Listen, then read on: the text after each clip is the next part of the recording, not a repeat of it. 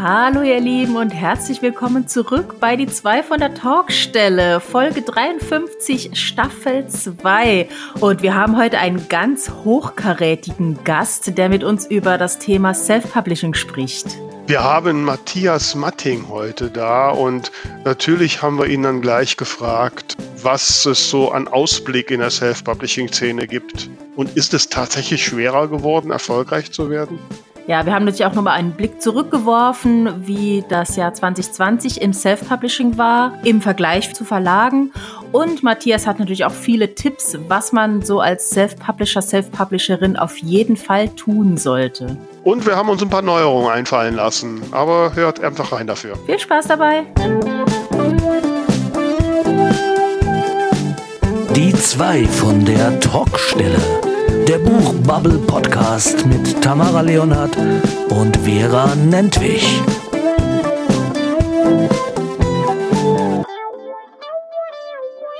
Hallo ihr da draußen. Wir begrüßen euch recht herzlich zur ersten Folge im Jahr 2021 mit der Nummer 53.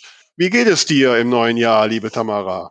Hallo Vera. Ja, mir geht's. Äh ganz, ganz gut soweit, würde ich mal sagen. Ich bin schon mittendrin im Jahr, ähm, habe mir zwischendurch ein bisschen wehgetan, aber es ist wieder im We auf dem Wege der Besserung und ansonsten bin ich motiviert und optimistisch, was ich von dir auch hoffe.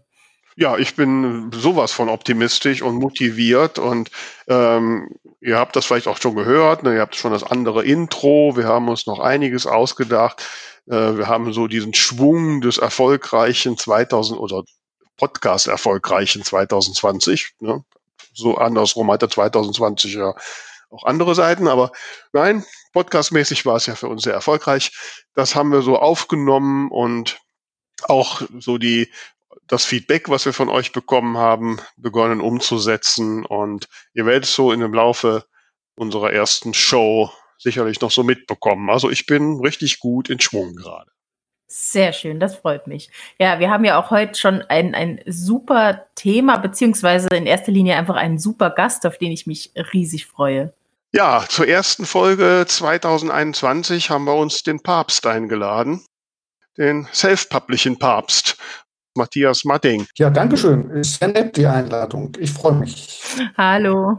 Dann, wir wollen ja heute mal so ein bisschen nach vorne schauen, aber bevor wir das tun, muss ich doch noch einmal den Blick zurück sagen. Jetzt ist 2020 vorbei. Es war ein sehr spezielles Jahr.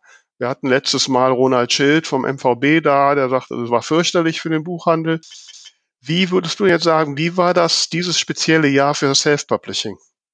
Ähm, ich glaube, generell für Self-Publishing war es kein so schlechtes Jahr. Wir haben natürlich alle wie jeder Mensch darunter gelitten, was Corona da so angestellt hat, äh, wie das unser Leben verändert hat. Aber jetzt insbesondere für Self-Publishing und fürs ähm, Verkaufen von Büchern, was ja bei Self-Publishern oft primär E-Books sind, ähm, war es jetzt nicht wirklich schädlich. Also ich sehe es auch bei meinen Umsätzen, die haben sich nicht großartig verändert. Ähm, kurz nach dem ersten Lockdown gab es ein gewisses E-Book hoch, das hat sich dann auch wieder normalisiert. Also ich denke, Self-Publisher haben jetzt geschäftsmäßig quasi weder ausdrücklich profitiert davon, mhm. noch haben sie großartig drunter gelitten. Ähm, für viele ähm, war es auch einfacher, Zeit zum Schreiben zu finden. Andere fanden es sehr schwierig zu schreiben unter der Situation auch, unter dem Eindruck. Ähm, das ist natürlich auch individuell verschieden. Mhm.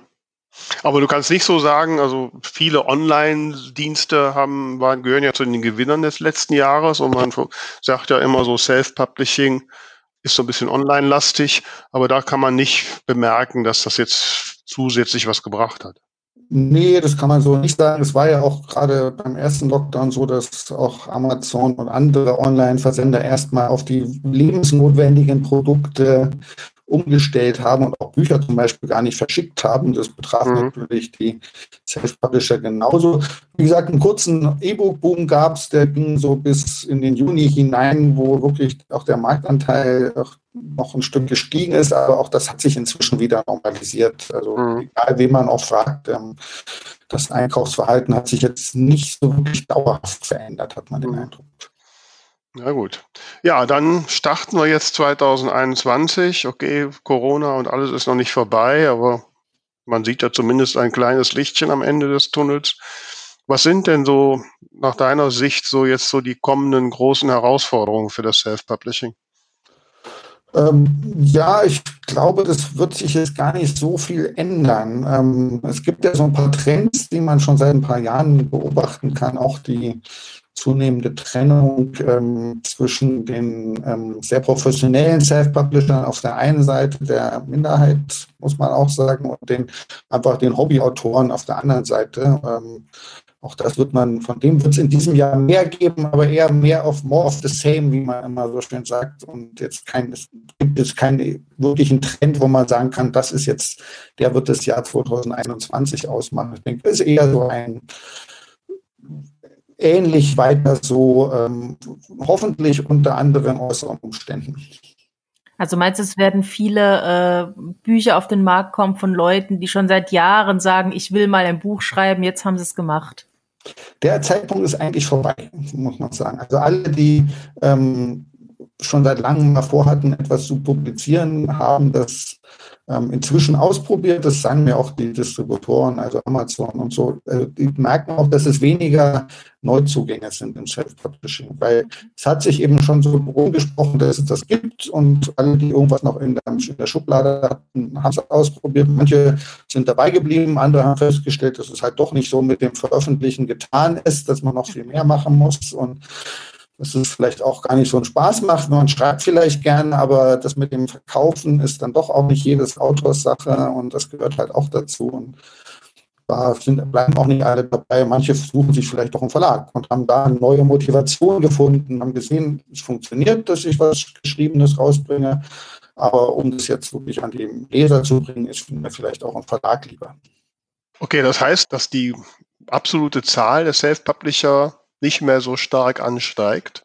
Das ist definitiv so. Das sagen auch, also insbesondere mhm. Amazon hat mir das, also die merken es auch bei den Neuanmeldungen, ähm, das sind deutlich weniger dazu gekommen, auch in den letzten Jahren. Und es wird auch weiter eher abnehmen. Ähm. Mhm. Was schätzt du? Du hast mal irgendwann gesagt, so du schätzt so, es gibt so 100, 120.000 Self-Publisher ist das noch so eine akute Zahl oder sind es wesentlich mehr mittlerweile? Ja, das ist immer wirklich schwer zu schätzen. Ähm, wen zählt man da mit? Ähm, summiert man einfach alle Kunden von Self-Publishing-Plattformen oder es ist, eine, ist wirklich schwer. Das ist wirklich nur eine, eine Pi mal Daumen-Zahl, diese 100, 120.000. Die gilt mhm. sicher heute noch genauso. Ähm, ein Konto, was seit zwei Jahren nicht benutzt wurde bei KDP oder Bookrix, ist es jetzt noch ein Self-Publisher oder nicht? Mhm. Ist schwierig, ist wirklich schwierig zu sagen. Ich denke, mhm. Leute, die mindestens einmal im Jahr veröffentlichen, gibt es, glaube ich, deutlich weniger als die 120. Mhm. Das heißt aber auch so die, ja, die Angst von, von Autorenverbänden, von, von, von Verlagen und anderen, dass es so eine riesen Self-Publishing-Schwemme gibt, die ist dann eigentlich nicht begründet, oder? Nee, ich weiß nicht, ob es die Angst gibt, aber sie ist auf keinen Fall begründet. Ähm, es ist einfach ähm, leichter geworden, Dinge zu veröffentlichen, aber ähm, es ist ja nicht einfacher geworden, auch gut zu schreiben zum Beispiel. Und das ist ja nach wie vor auch die mhm. Voraussetzung dafür, dass Bücher erfolgreich sind. Ähm, diese würde ja nicht durch die durch das Wegfallen des Torwächters sozusagen mhm. aufgegeben worden. Mhm. Ja, wobei das natürlich immer so das leidige Thema ist, ne? Self-Publishing-Qualität. Ähm, es gibt sicherlich ganz viele, die tolle Qualität äh, abliefern, aber leider Gottes auch einige, die es nicht tun. Wie schätzt du da so das Verhältnis? Ich glaube, dass die Leser, also es hängt natürlich immer davon ab, wie man das jetzt definiert, Qualität. Ich glaube, dass die Leser auch schon merken, ob ihnen ein Buch gefällt, ob man das gut lesen kann, ob es schlüssig ist, ähm, ob es eine Handlung mit nicht allzu vielen Plottlöchern besitzt, ob da viele Rechtschreibfehler drin sind und sowas. Sowas merken die Leser schon, denke ich. Und mhm. insofern ist alles, was sich gut verkauft, glaube ich, auch hat auch ein erfüllt eine gewisse Qualitätsanforderung. Auch ob das mhm. jetzt literarisches unbedingt sein muss, ist eine andere Frage. Auch nicht jedes äh, Verlagsbuch ist unbedingt jetzt äh, von hoher literarischer Qualität. Ja, das stimmt, ja. Genau. Da habe ich schon ein paar gelesen, wo das definitiv nicht so war. Ähm, was würdest du denn jetzt so sagen, was sind so die wichtigen ja, Entwicklungen im Self-Publishing, die, die jetzt für die Zukunft bedeutend sind? Oder gibt es das gar nicht? Sind wir jetzt am Ende der Fahnenstange und das ist der Status quo? Ja, es gibt gerade in Deutschland, das merkt man, wenn man in die anderen Ländern, in den anderen Ländern sich umsieht, noch ein Thema, was so ein bisschen ähm, Stiefmütterchen, nein, wie sagt man, Schwiegermütterchen, also Stiefmütterlich, ja. Stiefmütterlich behandelt wird oft. Ähm, und das sind die Hörbücher, also das Audiothema. Es liegt einfach daran, dass die da bei uns zumindest die Infrastruktur noch nicht so ausgeprägt vorhanden ist, wie das anderswo ist. Ähm, mhm. Ähm, in USA, Großbritannien und so hat man ja das ACX, wo man auch mit einem durchaus mit einem Royalty-Share-Modell also arbeiten kann. Also man kann sich Einnahmen und Kosten mit dem Sprecher und dem Produzenten des Hörbuchs teilen. Das ist einfach in Deutschland noch nicht so, noch nicht so durchgesetzt. Ähm, eine Hörbuchproduktion an sich zu beauftragen, ist einfach recht teuer. Und das mhm.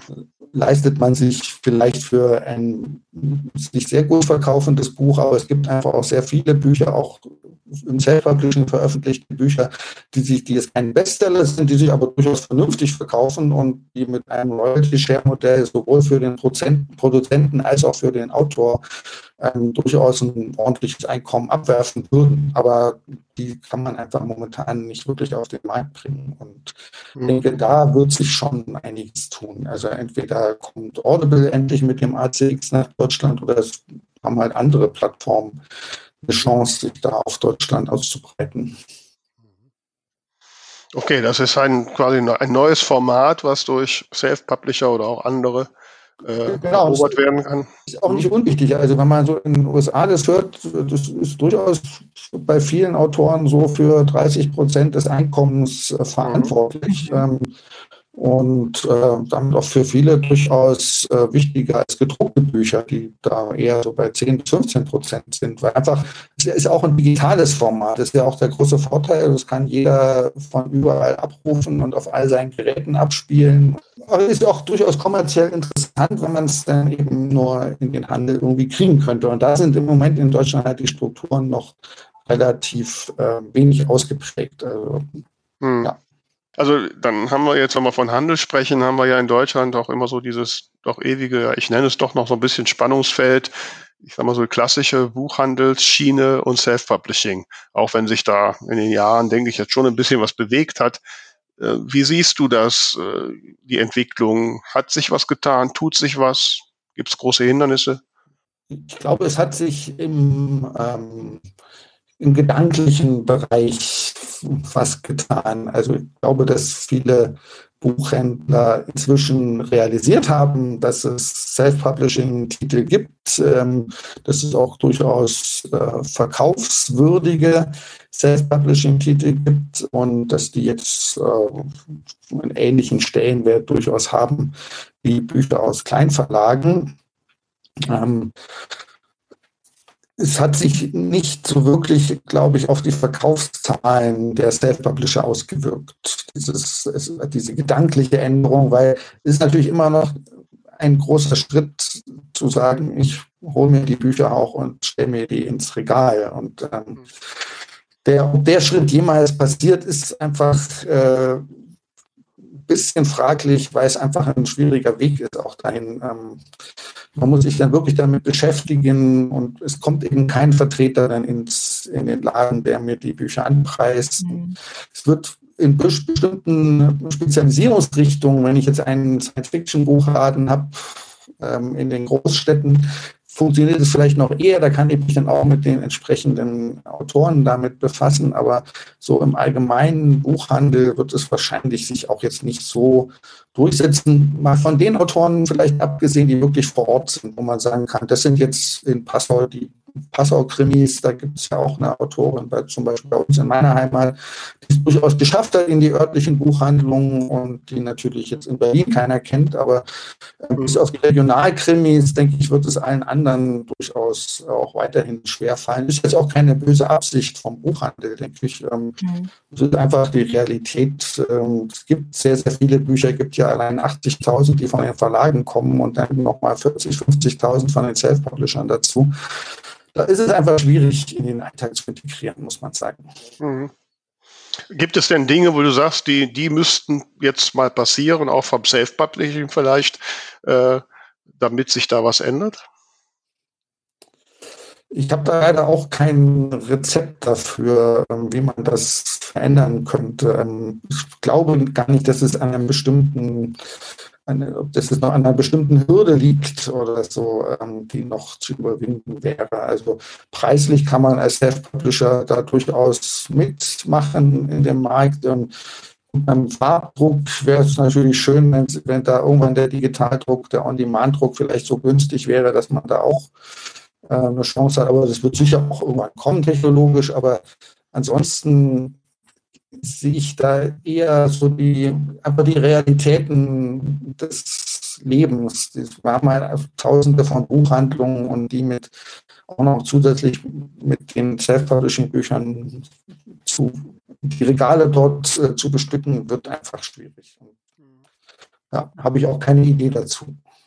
Was ich halt sehr schwer einzuschätzen finde, ähm, man bewegt sich ja ganz gern so online in so einer Bubble, wo dann auch die ganzen äh, Leser, Leserinnen oder auch die Blogger sagen, äh, für mich macht es keinen Unterschied, ob man Verlagsautor oder Self-Publisherin ist. Ähm, und dann hört man doch immer wieder von Fällen, wo jemand eben, äh, wo eine Zeitung eben dann doch nicht berichten möchte oder ein Buchhändler ganz klar sagt, äh, kommt bei mir nicht rein. Ich finde es ganz schwer einzuschätzen. Man hört immer wieder, es wird besser, aber ist das so? Ich glaube nicht, dass es generell, generelle Ablehnung gibt. Es ist eher einerseits ein ähm, Generationenproblem, insbesondere in den Feuilletons. Ähm, das wird sich einfach dadurch erledigen, dass die Feuilleton-Redakteure irgendwann in Rente gehen. äh, wird auch, glaube ich, nicht mehr so lange dauern, weil die auch generell schon mehr eher älteren Jahrgangs scheinen. Mhm. Ähm, und im Buchhandel ähm, ist, ist es auch manchmal noch ein Problem von Vorurteilen, dass sie einfach noch nicht gelernt haben, dass auch im Self-Publishing da durchaus die Qualität vorhanden ist. Ähm, bei manchen spielt es vielleicht auch eine gewisse Rolle, dass natürlich das Thema Self-Publishing lange auch stark von Amazon getrieben wurde. Ähm, mhm. Inzwischen zum Glück nicht mehr so. Also auch alle anderen äh, Marktteilnehmer finden inzwischen, dass es ein wichtiges Thema ist ähm, in der Buchbranche. Insofern müsste man sich jetzt nicht mehr äh, aus ähm, einem verständlichen, einer verständlichen Abneigung gegen Amazon heraus jetzt gegen Self-Publishing insgesamt sein, aber gut, das gibt es wahrscheinlich auch noch, denke ich. Ähm, aber wenn man die Buchhändler fragt, ähm, ich vertreibe ja meine Titel auch äh, über Amazon und wenn ein Buchhändler anfragt, dann kriegt er das Buch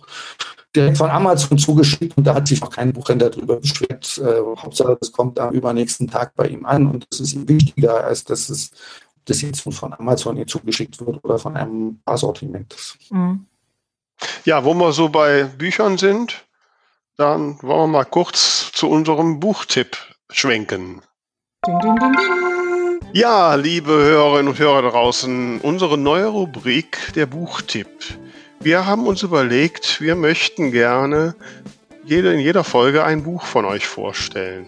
Und dazu können sich die Autorinnen, Autoren unter euch bei uns melden und ihr Buch vorschlagen und gegen ein kleines Entgelt ähm, stellen wir sie dann vor. Und äh, heute haben wir ein erstes Buch da. Tamara, du hast das. Was haben wir denn heute? Jawohl, wir haben das Buch Blutjagd. Sie kommen in der Nacht. Vampire sind unter uns. Oh. Ja, also äh, ganz dein Ding, ne? Ja, total. ähm, das ist von der Autorin Nicole Meissner.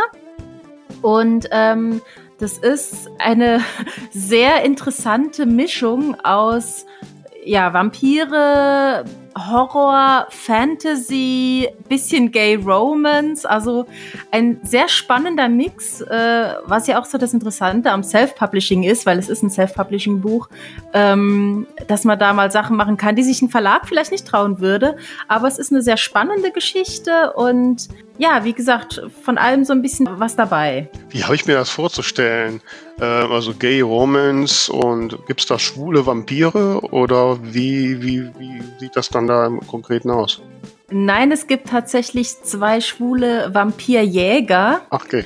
Ähm, die allerdings zu dem Zeitpunkt, wo sie dann in die Vampirjägerlehre gehen dürfen, ähm, das Ganze dann auch nicht mehr ausleben dürfen, weil Beziehungen unter Vampirjäger-Schülern sind verboten. Oh. Ähm, mhm. Genau, das heißt, das ist auch so ein bisschen äh, Young Adult oder, oder Jugendbuch noch. Ich lese dir einfach mal den Klappentext vor, oder? Ja, mach das. Hm? Also. Horrorfilme, Vampire, Geister und alles Unerklärliche. Das sind die Themen, die den 16-jährigen Alan Baxter faszinieren. Als er mit seiner Mutter in den Küstenort Santa Cruz kommt, ahnt er noch nicht, wie sich sein Leben verändern wird. Seine schlimmsten Albträume und Fantasien werden wahr, denn seine neue Heimat ist Zentrum einer gewaltigen Macht. Ein mächtiger Vampirfürst regiert dort und er hat nur eines im Sinn, die Herrschaft über die Menschen. Mithilfe des Comicverkäufers und selbsternannten Vampirjägers Daryl White beginnt Alan den Kampf gegen den Blutsauger aufzunehmen. Hilfe bekommen die beiden dabei von Merlin, dem Zauberer, den geheimnisvollen Eibon lebt. Ha, Merlin, der Zauberer, das sagt mir was, ja? Also genau. Das ist, auch, das ist auch der Merlin, allerdings ein bisschen anders, als man ihn vielleicht aus Filmen gewohnt ist. Also es ist kein alter Merlin mit grauem Bart und äh, mhm. weisen Sprüchen, sondern er ist ziemlich äh, ja, aufgebracht und, und wird schnell wütend und äh, haut dabei einige Sprüche raus, die doch sehr amüsant sind. Ja, ja, also klingt auf jeden Fall eine interessante Mischung und ist damit unsere erste Buchvorstellung im Jahr 2021. Genau. Nicole Meissner, Blutjagd. Also, wenn ihr, wenn ihr euer Buch auch mal bei uns hören wollt, dann schickt ein Mail an alle at 2 von der Talkstelle.de. Da sind wir wieder. Wo wir so bei Büchern sind, Matthias, neben deinem Expertenwissen über Self-Publishing bist du selbst ja auch Autor. Du schreibst Science Fiction unter dem Pseudonym Brandon Q. Morris. Mhm. Und äh, da hast du mich jetzt letztens, habe ich da in einem Facebook-Timeline gesehen, da gibt es ein neues Buch von dir, Die Störung heißt es, glaube ich. Ähm, und da habe ich zuerst gezuckt, da stand drin Einführungspreis 4,99 Euro und demnächst 14,99 Euro. Und ich dachte, Moment, das ist aber für Self-Publishing ein stolzer Preis. Und dann habe ich aber gesehen, es ist ein Verlag erschienen. Ähm, ist das jetzt so, machst du jetzt neue auch Verlag oder ähm, beides oder? Hm? Also ich hatte ja noch nie was gegen Verlage. Also mhm. insofern ist es jetzt, es ist auch nicht direkt neu, weil ich das natürlich verlagstypisch schon vor über einem Jahr geschrieben habe. Ja. Ähm, jetzt kommt es halt endlich. Das sind so die eben die verlagstypischen Zeiträume. Ähm, glaube auch, und das sage ich auch immer, wenn ich da so gefragt werde nach der Zukunft des Self-Publishing, dass es ähm, in zehn Jahren ähm, gar kein so großes Thema mehr sein wird. Da ist es einfach ein normaler Veröffentlichungsweg und ähm, ich glaube, für viele von den professionellen Self-Publishern ist es auch heute so. Ähm, die kriegen regelmäßig Anfragen von Verlagen und äh, wenn es passt, äh, wenn die Verlage gute Bedingungen bieten, dann benutzen sie die und machen aber gleichzeitig ihre Self-Publishing-Bücher weiter. Ähm, mhm. Ist auch für die Verlage gut, weil auch die Verlage wissen, ähm, es ist gerade für die Fangemeinde immer besser, wenn regelmäßig was Neues rauskommt und nicht eben nur alle halbe Jahre oder einmal im Jahr. Mhm. Ähm, auch äh, ist auch immer ein gutes Argument, auch war in dem Fall für den Verlag ein gutes Argument, wenn man sagen kann, ich habe jetzt schon 4000 Leute auf dem Newsletter und damit kann man schon so eine gewisse Mindestauflage verkaufen. Ähm, mhm. Insofern, ich denke, ein Miteinander wird da die, die, die mhm. Zukunft, die Zukunft. Ja, denke ich aber, aber jetzt mal so unter uns, ne? Was muss ein Verlag bezahlen, um einen Brandon Q. Morris zu kriegen? Ähm, Verlag zahlt mir nicht mehr oder weniger als anderen seiner Autoren. Also ich habe da keine Sonderstellung. Ähm, aber was sind denn für dich die Argumente, ähm, ein Buch jetzt im Verlag zu machen? Äh, ich kann definitiv neue Zielgruppen dadurch. Mhm. Also einfach weil ich, es ist ja auch ein renommierter Verlag, also mit mhm. Fischer, Fischer Tor ist ja mhm. erst Fischer Verlag und das Label Tor ist auch weltweit so eins der bekanntesten, was äh, Science Fiction betrifft. Insofern mhm. ist es natürlich einmal Renommee über das Verlagsleben, andererseits wird dieses Buch auch definitiv im Buchhandel stehen. Ähm, mhm. Fischer Tor hat da keine Probleme, die Bücher zu platzieren. Und damit ähm, finde ich natürlich auch Leser, die ihre Bücher im Buchhandel kaufen. Und das, mhm. die gibt es nach wie vor und wird es mhm. auch weiterhin geben. Und die Hoffnung ist natürlich, dass die auch dann welche von meinen Büchern lesen, die nicht im Buchhandel zu finden sind, die sie vielleicht dann bestellen können. Viele meiner Bücher kann man ja auch bestellen im Buchhandel, nur stehen mhm. nicht im Regal. Also ist das äh, natürlich auch ein Argument. Aber es ist auch insgesamt kein, kein schlechtes Geschäft, auch für einen Autor. Ähm, ich könnte jetzt nicht von Verlagsveröffentlichungen leben. Das liegt einfach an dem Rhythmus, in dem die Verlage arbeiten. Aber äh, es ist jetzt äh, an sich ein ordentlicher Monatslohn, der rausgekommen ist. Mhm. Ja. Du hast ja auch schon, wenn ich richtig informiert bin, ähm, äh, zum Teil auch schon Bücher so in Zweitverwertung beim Belle Epoche Verlag rausgegeben. Ähm, was das, ist ein, ja.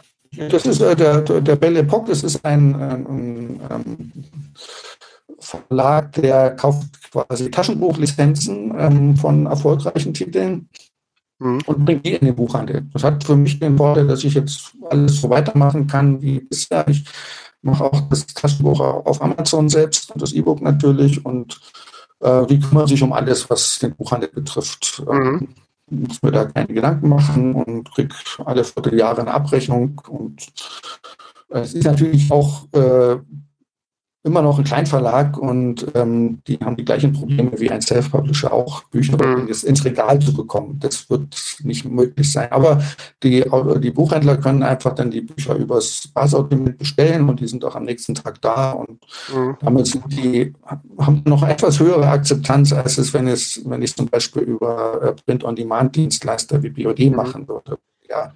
Mhm. Nur 25 Prozent kriegen und ähm, immer noch ein bisschen, äh, vielleicht ein bisschen längere Wartezeiten möglicherweise haben. Also da mhm. hilft es doch etwas. Ja, klar. Wie siehst du denn jetzt so im, im politischen, ähm, wie, wo müsste sich Self-Publisher oder ja, Self-Publisher einbringen in Sachen Autorenrechten oder in anderen Sachen? Siehst du da noch irgendwelche ähm, Aufgaben? Mhm es ist natürlich immer schön, wenn man eine Stimme für Self-Publisher hat. Ähm, das Problem in Autorenangelegenheiten ähm, ist so ein bisschen, dass Self-Publisher ja nicht nur reine Autoren sind, ähm, sondern eben immer auch Verleger. Und Autoren und Verleger haben ja durchaus in der ähm, herkömmlichen Buchwelt auch manchmal entgegengesetzte Interessen. Und die, die stecken nun beide dummerweise im Self-Publisher drin, so dass man ähm, quasi nicht immer 100% auf der Seite des Verlegers sein kann, weil man ja Autor ist, aber auch gleichzeitig nicht 100% auf der Seite des Autors sein kann, weil man eben auch Verleger ist. Und das macht es ein bisschen schwieriger, auch eine, ähm, eine in den Problemen, die die Autorenverbände zum Beispiel diskutieren, da eine völlig mit ihnen d'accord zu gehen, sozusagen. Mhm. Ähm, andererseits gibt es allgemeine Fragen, wenn es jetzt um Urheberrecht zum Beispiel geht, ähm, wo auch, äh, wo sowohl Verlage als auch Autoren ja im Grunde ähnliche Interessen haben und äh, wo man sich natürlich durchaus mit einmischen kann. Ähm, ja. mhm. Also ist ein bisschen, man hat es einfach ein bisschen schwieriger, weil die zwei Seelen in der Brust des Self-Publishers sitzen, aber äh, das hindert nicht unbedingt, sich da auch zu engagieren. Mhm. Gut, es ist natürlich auch immer das Problem, dass ja Self-Publisher so unterschiedlich sind von, äh, es ist ein Hobby, äh, wo ich alle zwei, drei Jahre mal irgendwas rausbringe zu, ich möchte davon leben und das auch wirklich äh, als Karriere nutzen, das ist ja alles dabei. Ja, ist völlig richtig. Also da wirklich auch immer die gemeinsame Stimme zu finden, braucht sicher auch eine Menge Diskussion dann. Würdest du es heute jetzt so jemanden, der ein junger Mensch, der sagt, ja, ich möchte unbedingt vom Schreiben leben, würdest du diesem Menschen empfehlen, es mit Self-Publishing zu versuchen? Unbedingt, ja. Sofort. Mhm. Ähm, empfehle doch immer ganz vielen Kollegen, es sind ja nicht immer alle unbedingt jung oder so, sondern es gibt auch viele, durchaus auch aus dem Journalismus, wo ich auch herkomme, gibt es viele Menschen, die da unzufrieden sind und die in Geschäftsfeldern quasi unterwegs sind, ähm, wo es wirklich schwierig ist, jetzt ähm, seinen täglichen Lebensunterhalt zu verdienen, also gerade im Journalismus zum Beispiel. Ähm, da empfehle ich immer wirklich schreibt doch Bücher. Also das funktioniert im Self-Publishing, ähm, wenn man seine Nische findet. Und die, das Schöne ist ja, dass der Markt tatsächlich auch äh, wächst ähm, und ähm, Nischen, die vielleicht vor fünf Jahren noch nicht möglich waren, können jetzt durchaus auch tragen, äh, wenn man da wirklich dabei bleibt und sich da reinhängt. Aber das gilt ja auch für das Reinigen, muss man ja auch in jedem Beruf machen, damit man mhm. gut, gut ist. Ähm, also insofern würde ich das auch immer empfehlen, ob jung oder alt. Also da ist das Schöne, man kann eben auch mit 50 noch anfangen. Also ja. Mhm. Meine Bücher auch erst mit Ende 40 geschrieben. Mhm. Ich sage nicht, wie alt ich jetzt bin, aber egal. Ähm, ähm, die, aber siehst du das denn noch? Ist das noch so leicht oder ja, ist es denn noch möglich heutzutage, wo doch jetzt schon ganz viel gibt, noch in Nischen wirklich Fuß zu fassen? Ist nicht alles schon belegt?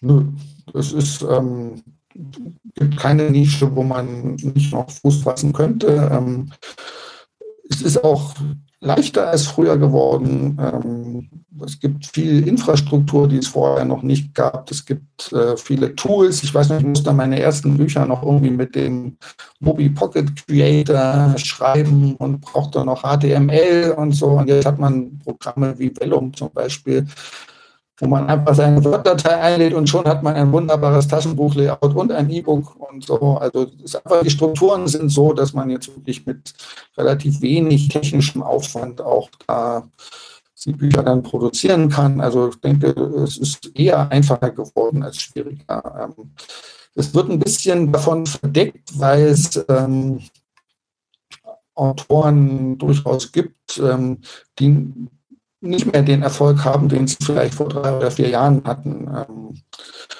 das müsste man sich dann im konkreten Fall ansehen, warum das so ist. Bei manchen fallen mir gleich Gründe auf, bei anderen müsste man genauer nachschauen. Aber die Stimmen gibt es natürlich und die erwecken manchmal den Eindruck, es wäre schwieriger geworden. Aber ich glaube das nicht. Ich denke, dass es eher einfacher geworden ist. Ja, ich glaube, es ist ja auch so, dass äh, wenn jetzt was richtig, richtig gut läuft, dann äh, prahlt man vielleicht nicht unbedingt so rum, wie man anfängt rumzujammern, weil irgendwas nicht funktioniert. Das also ich glaube, so sind die Leute halt gestrickt, ne? Das könnte durchaus sein. Ähm, also ich habe jetzt schon mit einigen ähm, ähm, erfolgreich, also ich halte sie zumindest für erfolgreich Autoren gesprochen, äh, die mir schon auch sagten, dass es schwierig, dass sie es für schwieriger finden, also sichtbar zu werden und ich meine, früher, als auch als ich so mit dem ersten Buch anfing und meine erste XTME-Aktion gemacht habe, da war ich mit meinen Büchern plötzlich in den Top 50. Ich meine, da muss ich heute schon eine Menge mehr für tun, um dahin zu kommen. Und ähm, so. Ja, aber das, das, sagt ja auch gleichzeitig, ähm, also wenn ich mit 100 äh, Büchern am Tag heute nicht mehr die Top 100 erreiche, ähm, dann klingt es erstmal schlecht, weil ich denke, oh, ich schaffe es ja nicht mehr, mehr in die Top 100, aber ich habe ja trotzdem die 100 Bücher am Tag verkauft. Mhm. Ich brauche also, andersrum gesagt, ich brauche gar nicht mehr die Top 100, um von meinen Büchern zu leben. Also ich, meine Bücher sind auch sehr selten in den Top 100 und trotzdem lebe ich sehr gut davon. Ähm, mhm es ist einfach inzwischen so, dass man auch, wenn man ein paar Bücher in den Top 1000 hat, sehr gut davon leben kann. Und ähm, manche Autorinnen und Autoren gucken halt, was habe ich denn früher für Rankings erreicht und was erreiche ich heute und es ist vielleicht schlechter geworden, aber äh, letztlich, wenn man jetzt sagt, ich will davon leben, dann geht es ja um die Summe, die am Ende mhm. rauskommt und die muss überhaupt nicht geringer sein, auch wenn ich schwerer habe, die gleichen Ranglistenplätze zu erreichen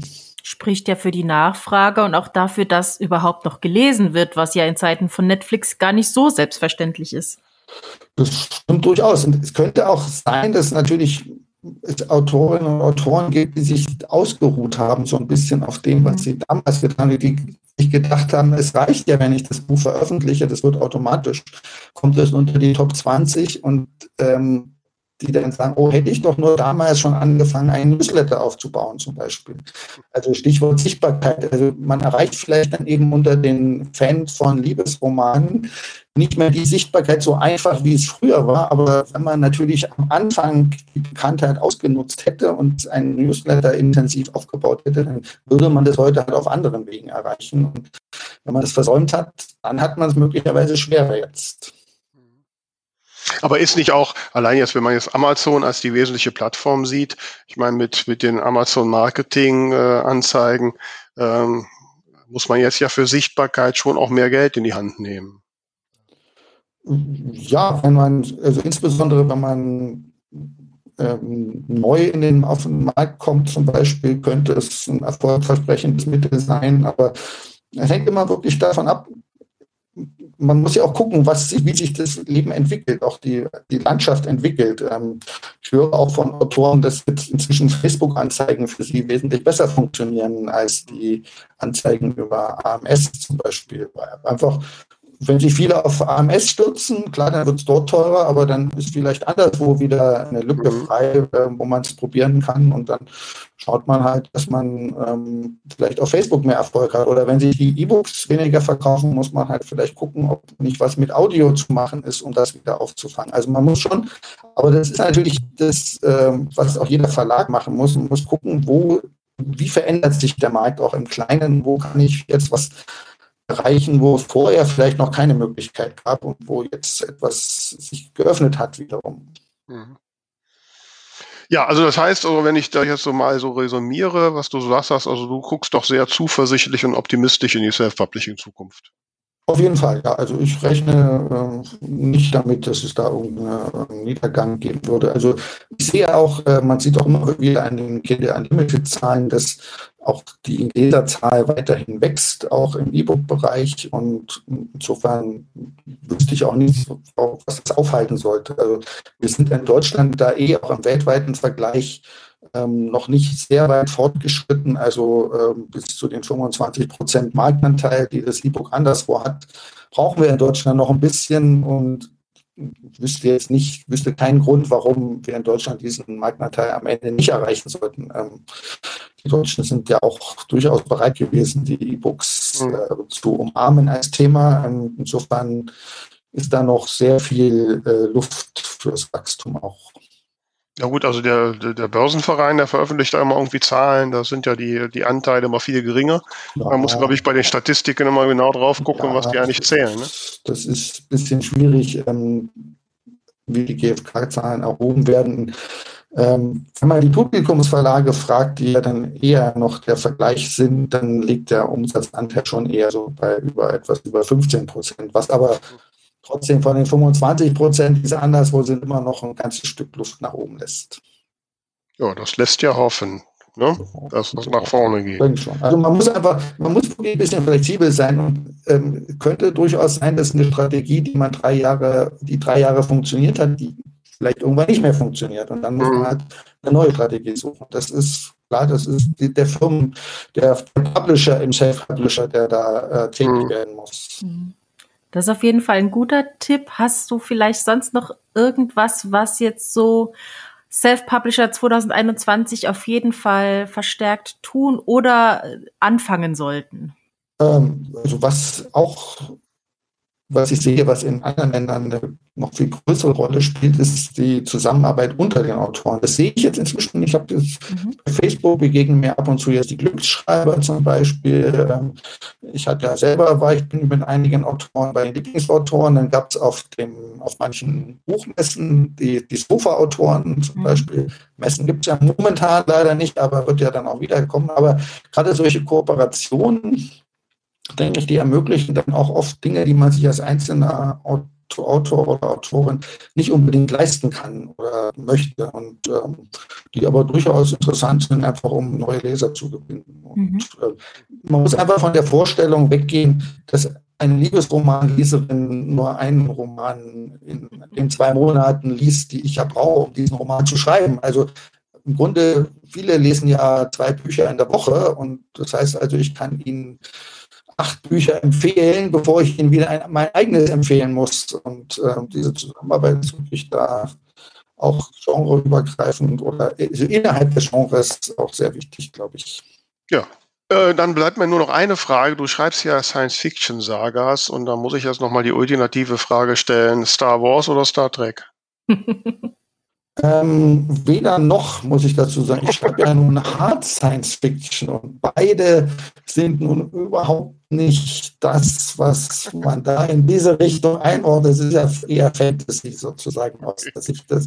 Und ich bin Physiker, also ähm, ja, aber ich gestehe, dass ich in meiner Kindheit Star Trek ganz toll fand und so. Also der Aspekt, dass man so von Stern zu Stern fliegt und da Dinge erforscht und so, der ist schon schön. Das ist, finde ich, spannender als jetzt Laserschwertduelle. Also hm. neue Planeten kennenzulernen. So. Das ist ja eigentlich so das Wesen von Raumschiff Enterprise immer gewesen. Immer ein neuer Planet jede Woche und da war wieder was, eine spannende Spezies. Und das finde ich interessanter als eben so Familiengeschichten, die mit Laserschwertern ausgefochten werden. Hm.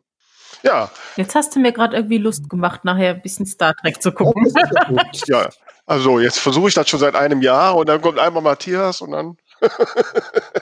ich habe doch in diesem Jahr äh, eine ganze Staffel von ich weiß nicht mehr was geguckt, aber es hat ja. mir gefallen. dann. Als lange es nicht die Simpsons waren oder Futurama. nee, nee, es war irgendein Star Trek auf, auf Netflix. Achso, Ach dann war das eins von den ganz neuen, oder? Ja, die hatten so dunkelblaue, hübsche Anzüge. glaub, also, du merkst die Experte. Das ist doch. Hm. Also, die neuen weiß ich nicht, aber die Klassiker, die waren noch so richtig. So dieses, wobei. Die habe ich auch gesehen mit Picard. Das ist ja noch nicht der Klassiker, der, so. der Kirk ist der Klassiker. Ja, nee, den, den, der fehlt noch. Ja, gut, also ich muss gestehen, ich habe gestern ähm, irgendwie so aus Langeweile, äh, hatte mir Netflix, hatte mir The Next Generation wieder angezeigt. Dann habe ich nochmal wieder die erste Folge von The Next Generation geguckt.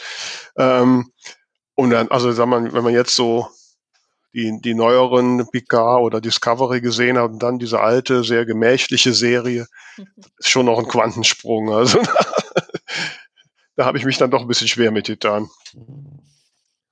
Ja, das Tempo steigt, ne? Ja, so ist das. Ja, aber da sind wir doch schon direkt quasi gleitend der Übergang zu unserem Ding der Woche.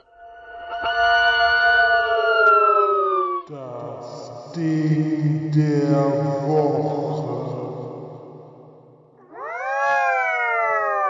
Lieber Matthias, hast du etwas, was so in den letzten Wochen dir so aufgefallen ist oder was du gerne mal unseren Hörerinnen und Hörern nahelegen möchtest? Ja, das, das ist natürlich jetzt inzwischen schon, ich habe mir das, die Einladung war ja schon ein bisschen eher, so, so habe ich mir natürlich schon was überlegt.